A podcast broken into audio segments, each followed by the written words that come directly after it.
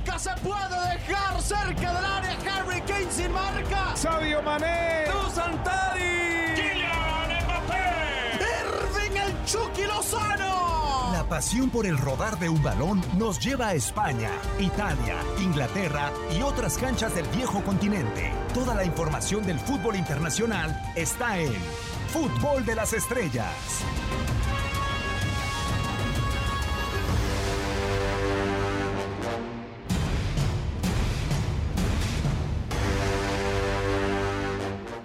¿Cómo están? Con un placer de saludarlos enorme en una nueva emisión más del podcast de Fútbol de las Estrellas, en donde ya hemos encontrado definitivamente 11 titular y que es netamente rojinegro en eh, otras eh, cuestiones del eh, fútbol mexicano. Pero bueno, acá listos para hablar de fútbol internacional, que les saluda en este micrófono Diego Peña, agradeciéndoles por eh, sintonizarnos. Hugo Salcedo, Hugo, con el placer de, saludarte. Estamos de fiesta, siete consecutivos y mil y un cosas, pero hay otros equipos que no la pasan tan bien en todo el mundo. ¿Cómo estás, Hugo? Muy bien, Diego, igualmente con el gusto de saludarte, al igual por supuesto a Dan y a toda la gente que nos acompaña. Sí, desde luego que la afición rojinegra deberá de estar en este momento muy contenta y por supuesto que hay muchas otras circunstancias, hablando ya estrictamente del fútbol internacional, que vaya que han generado y que seguirán generando muchísimos comentarios y muchísimos análisis. Aquí, así es que aquí estamos con el enorme gusto como siempre. Otro rojinegro de cuatro años para acá, pero bueno, es válido porque solamente le ha tocado el sufrimiento. Dani Nora, ¿cómo andas? Un placer saludarte. Te voy a poner un nuevo apodo, de... es el rey de las historias, ¿eh? porque qué historias de Instagram realmente. Ah, muchas gracias, muchas gracias. Le metemos mucha dedicación y tiempo, así que qué bueno que, la, que las puedas disfrutar. Yo pensé que me ibas a venir con el apodo del, del zorro libanés o algo así, que son cuatro años de, de, mucha pasión sin haber pisado siquiera el Jalisco, ¿eh? así que espero que la primera vez que yo vaya al Jalisco no tenga que llevar siquiera la cartera si voy con usted. ¿eh? Ah, claro, eh, claro, ya sea con Hugo, conmigo te prometemos el pase asegurado a la tribuna, eh, segurísimo. Pero bueno, lo que tiene que prometerse en otros lugares es que las situaciones van a cambiar. No, Hugo, vamos a, trasladarnos al eh, primer tema que tendremos acá en el podcast de Fútbol de las Estrellas. Eh, va a ser muy difícil, estamos hablando un día antes de este partido del eh, Barcelona en contra del Paris Saint-Germain, que Joan Laporta y todo su discurso motivacional le puedan cambiar la hoja realmente a ese 4-1 del Barcelona en contra del Paris Saint-Germain y que lo pueda remontar.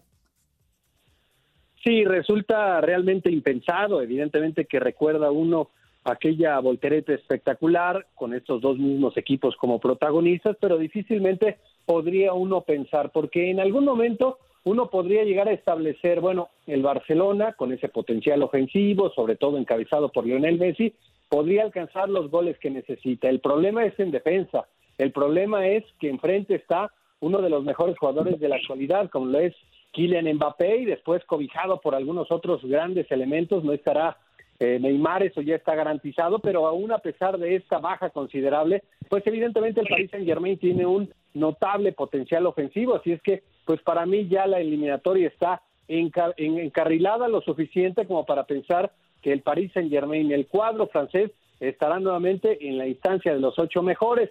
En el fútbol hay grandes sorpresas, sin duda, pero me parece que en esta ocasión no vamos a tener una de ellas. De acuerdo, es muy, muy complicado para el Barcelona replicarlo por nombres, por marcador, por circunstancias, Dani. Eh, a final de cuentas, qué duro debe de ser quizá para la Porta o qué complejo recibir un proceso y arrancar una era como presidente tan soñada, porque con bombo y platillo se anunció, cuando ya tienes un 4-1 encima.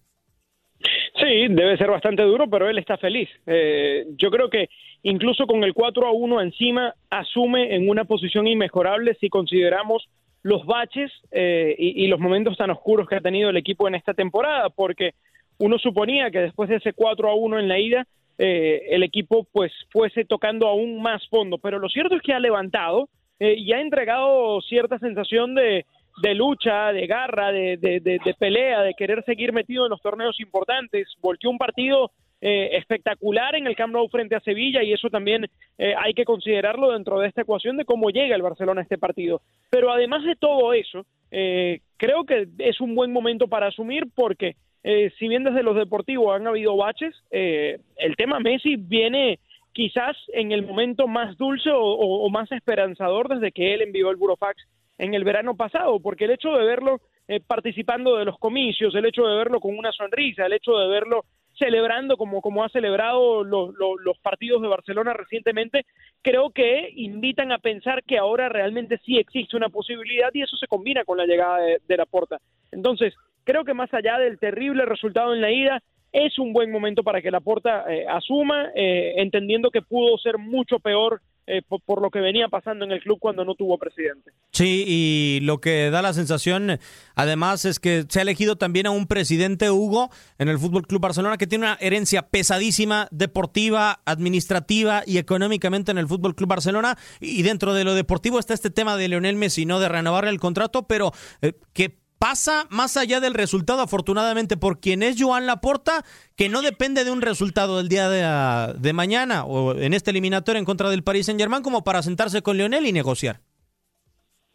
Sí, desde luego. Sin embargo, y a pesar de estas circunstancias, de lo ventajoso que podríamos en este momento considerar la posibilidad de que Lionel Messi continúe en el Barcelona, yo sigo convencido que el proyecto a futuro del Barcelona ya no tiene que estar concentrado en Lionel Messi. Si lo puedes tener para las próximas campañas, qué bueno, pero ya en este momento, próximo a cumplir 34 años, cualquiera que sea el proyecto a futuro del Barcelona, debe de tener, debe de empezar a pensar, por increíble que parezca, por doloroso que en algún momento puede llegar a ser, con Lionel Messi como un actor secundario. Ya no es mucho tiempo el que le queda al astro argentino en la élite del fútbol mundial y quien llegue, en este caso Joan Laporta, como el nuevo presidente, deberá de tener un proyecto con los jugadores jóvenes que se han mostrado también, con algunas incorporaciones que necesariamente deberán de llegar a la institución blaugrana. Así es que, pues vamos a ver, va a ser realmente muy atractivo. Está bien, Lionel Messi seguramente va a seguir en el cuadro del Barcelona, pero ¿a quién va a tener cercano a su posición? Porque evidentemente necesita a grandes estandartes. En su momento lo tuvo a Luis Suárez, en su momento lo tuvo Zlatan, lo tuvo evidentemente también a Neymar y muchos otros grandes jugadores. Bueno, pues ahora el Barcelona sin duda que los necesita porque Lionel Messi, insisto, a pesar de que en este momento mantiene una vigencia extraordinaria, pues gradualmente, y eso es natural, va a empezar a disminuir su fútbol y de la mano de su fútbol también sus resultados. Si hay una cualidad que creo que tiene Joan Laporta, Dani, ahora que menciona e, este tema, Hugo, de lo que tiene que trascender y lo que tiene que cambiar el plantel del eh, Fútbol Club Barcelona, de la necesidad de nuevos futbolistas, es que Laporta no es tan visceral, creo yo, que sabe ser muy inteligente y yo creo que a partir de ahora, así como cuando llega un nuevo entrenador, hasta el mismo Kuman en esta eliminatoria, en esta vuelta, más allá de que pueda caer eliminado, si es la oportunidad de mostrar que a nivel Europa se sigue siendo el Barcelona para que se puedan quedar en la institución. Sí, o sea, clasificar, como decía Hugo en el arranque, va a ser muy complicado por lo que pasó en la ida, pero eh, competir y hacerlo sufrir a, París y de repente por ahí encontrarte la opción de un milagro, yo creo que es lo que debe buscar Barcelona, porque hoy eh, con la llegada de la porta el ánimo está tan distinto que yo creo que no se va a medir realmente o no se va a castigar mucho al equipo eh, si es que si es que quedara eliminado, porque hoy hay un ambiente de más esperanza que de actualidad. De hecho, yo creo que la Porta termina ganando las elecciones así, con el crédito de su historial, con el crédito de su pasado y con, y con el crédito de lo conseguido. Eh, y también me quedaba con algo que decía Hugo sobre si basar o no el, próximo proyecto deportivo en Lionel Messi. Yo creo que no han habido muchas especificaciones sobre cuál es el proyecto deportivo de la Porta. Yo creo, e insisto con esto, que la Porta ha ganado con un, con un tema de nostalgia también, ¿eh? de confianza, de, respaldo, de tratar de revivir eh, lo, que, lo que había ocurrido en el pasado tiene muy buenas relaciones con representantes eh, y creo que la única negociación posible o la que yo vería posible, sobre todo por la situación financiera del Barcelona, para que llegue algún nombre, eh, tendría que ser vía canje o, sacrificando algo de lo que hoy tiene dentro del club. Pero quizás la fórmula la termine encontrando en casa, porque también se ha acercado mucho al filial, porque precisamente chicos del filial han sacado la cara en esta temporada y yo creo que en el pasado ese fue el éxito de, de Laporta como presidente del Barcelona también. Uno no recuerda esa etapa por grandísimos fichajes, que sí los hubo, sí, llegaron grandes nombres a Barcelona también, pero en su gran mayoría era un equipo que se surtía de un momento excelente de la Masía y creo que a eso también puede empezar a apostar. Entonces, no necesariamente eh, para que se quede Messi habría que convencerlo con un Suárez o con un Neymar en este punto de la historia. Eh, creo que si entiende Messi que puede su parte final en el Barcelona dirigirla y enfocársela y regalársela a los jóvenes que vienen saliendo en donde hay muchísimo talento. No olvidemos que Ansu Fati no ha jugado la temporada por lesión, pero creo que es la gran bandera del futuro Barcelona. Eh, desde ese punto de vista creo que hay un camino bastante allanado para, para que la Porta conduzca su proyecto deportivo en ese sentido, sobre todo entendiendo las, limitaciones financieras que tiene. Y gracias a ello puede de alguna u otra manera empezar a reestructurar, ¿no, Hugo? Porque la Porta llega para limpiar la casa. Yo estoy con Dani. A la Porta, para mí la candidatura de la Porta es la que más falto de números y de nombres están. De números me, me refiero a cifras que, por ejemplo, Tony Freixa sí puso sobre la mesa más de 200 millones de euros y que, por ejemplo, Víctor Font puso a Xavi Hernández sobre la mesa, ¿no? Que quizá puedan llegar porque al final de cuentas el Barcelona le mueve a cualquiera, ¿no? O sea, le puede suceder a Xavi Hernández y hasta el mismo Víctor Valdés que está por volver al conjunto catalán, pero que la Masía es clave para arreglar administrativamente y deportivamente a la institución. Sí, desde luego que lo que viene para Joan Laporta en esa nueva etapa como el máximo mandatario del conjunto del Barcelona, pues es evidentemente de una responsabilidad y de una carga de presión muy grande, porque ahora, pues todos, no solamente los que están ahí cercanos, los que son aficionados, los que en algún momento han jugado para esta institución, sino en términos generales, los de otros equipos, los medios de comunicación, pues naturalmente que se va a exigir algo más o menos similar a lo que en su momento fue pues la etapa más gloriosa de la institución, así es que pues evidentemente deberá de hacer muchas cosas muy buenas en esta actualidad en donde financieramente sabemos no está atravesando un buen momento, por el contrario, en donde algunos de esos referentes empiezan a llegar ya a la etapa final, porque hablábamos de Messi, pero después en esa misma lista hay que poner a Busquets, que ha sido clave, ha sido pieza fundamental ahí en el medio campo. Se fue Xavi, se fue Iniesta, se mantiene Busquets, no importa quién llegue, siempre el mediocampista de contención español ha sido referente en esa zona para el Barcelona y también para la selección de España. Después, evidentemente, lo de Gerard Piqué también es uno de esos grandes veteranos que le ha dado muchas cosas a la institución, pero que ya está claramente en esa etapa final de su carrera, por lo menos en el alto nivel. Después podríamos esperar que en algún momento siga jugando naturalmente, pero ya no al más alto nivel. Así es que son tres jugadores de los últimos que quedan de esa brillante etapa del conjunto del Barcelona. Así es que, insisto, deberán de ser muchas cosas positivas, la llegada de jugadores que vengan del extranjero y que en algún momento refuercen realmente a esta plantilla, si son eh, de alguna manera jugadores de Europa o si en algún momento se logran reforzar con elementos del cono sudamericano, situación que sucedió de muy buena forma en esa etapa reciente del conjunto del Barcelona. Así es que, pues insisto,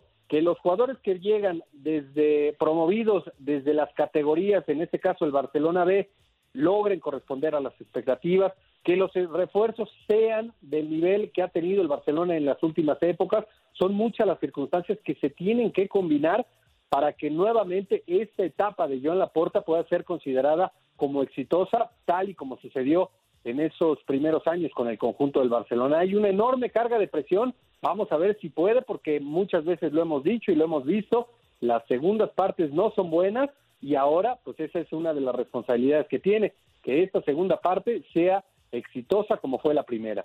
¿Cuál es la, de todas las áreas, Dani, la que más delicadeza tiene el día de hoy el Fútbol Club Barcelona? Porque hemos visto cómo Barcelona toca fondo eh, deportivamente, ¿no? Y parece que contra París Saint Germain sucederá. O sea, no se fue líder de un grupo después de 12 años, perdió una racha de eh, más de 30 partidos como local en casa dentro de la UEFA Champions League. En Liga parece que la liga se pone muy complicada. Está la final de la Copa del Rey, pero también económicamente, también administrativamente, la porta le va a tener que mover. Sí, no, no, no. Yo creo que esa tiene que ser la prioridad. A mí, eh, más allá de que no sea un buen momento desde lo deportivo, no me preocupa tanto ese ámbito, porque siento que hay piezas y, hay herramientas como para recuperar y de hecho, eh, pues sin que haya pasado mucho tiempo, el Barcelona lo ha ido demostrando incluso dentro de esta temporada, ¿no? Con, con cierta intermitencia. Entonces, si uno se aferra a los buenos momentos y trabaja esos buenos momentos, pues seguramente encontrará un, un, futuro más estable desde el rendimiento para Barcelona en cuanto a lo deportivo. Pero para trabajar con estabilidad y para trabajar con tranquilidad, tenía que llegar primero un presidente, porque a este equipo le afectó terriblemente la situación eh, dirigencial en el último tiempo. Entonces, ya con el presidente puesto, hay que enfocar las prioridades. Este equipo no está bien desde lo económico y los jugadores de alguna manera lo sienten. Hasta no hace mucho era noticia que el filial no había cobrado. Y eso es algo que eh, un, un equipo con la historia y con el prestigio de Barcelona no se puede permitir. Y a lo otro que voy es precisamente a eso, al prestigio, a tratar de limpiar un poco la imagen, el brillo que siempre tuvo un equipo que creo que desde que Messi envió el Burofax perdió mucho en cuanto a eso, perdió mucho en cuanto a la percepción de la gente eh, y, y obviamente cuando los resultados no se van dando esa imagen pues termina siendo aún más golpeada. Pero yo establecería el tema financiero como el primer objetivo para tratar de de verdad eh, impulsar el club y, y, que vuelva y que vuelva a salir al fondo como el grande que es en España y el mundo porque porque creo que lo deportivo se resuelve ojo con lo que tiene y con lo que seguramente llegará cuando se saneen las finanzas. Sí porque son muchas situaciones no nada más en la cancha lo que tiene que resolver económicamente el Fútbol Club Barcelona Hugo también tiene un proyecto de un estadio que ya tiene grietas que tiene sus detalles el Camp Nou tiene varias cosas por resolver el Barcelona no solamente es fútbol como tal y lo han llevado a la puerta para eso porque ha quedado tan económicamente tocado el, el eh, Fútbol Club Barcelona que Laporta parece que es un hombre que acapara todo y que de arranque lleva a Víctor Valdés como un escudo, junto con Mateo Alimani como su presidente de, de, fútbol. Entonces ya empiezan a llegar algunas piezas al Fútbol Club Barcelona. Acá la pregunta es: ¿cuántas piezas más, qué otros lugares tiene que cubrir y sobre todo llevar con sus eh, personalidades, con sus hombres de confianza, Joan Laporta? Porque también recibe a personalidades en la Secretaría Técnica como Planés, como lo también lo, lo va a tener en la dirección técnica con Ronald Kuman. Sí, desde luego, y está muy bien que en esas eh, funciones claves en la institución, no solamente en la cancha, se refuercen, que, haya, que hagan llegar a gente que además le tiene un cariño enorme a la institución, que ha pasado por la institución, que ha defendido estos colores y que entiende perfectamente lo que corresponde ser integrante del conjunto del Barcelona sin importar cuál sea la función. Pero después viene lo más importante, más allá de la manera en la que, en la que se vaya estructurando este organigrama del conjunto del Barcelona, lo más importante va a ser la cancha. Los resultados que tenga en la cancha son los que en primera instancia van a ir determinando o no el proyecto exitoso que pueda alcanzar en esta segunda etapa Joan Laporta. Tiene, insisto, una enorme presión en demostrar que es realmente un equipo grande del viejo continente, que no fue solamente un equipo de moda, que tuvo una generación maravillosa, que consiguió resultados extraordinarios a nivel local, en el ámbito internacional, que logró dominar el mundo del fútbol, porque hay que recordar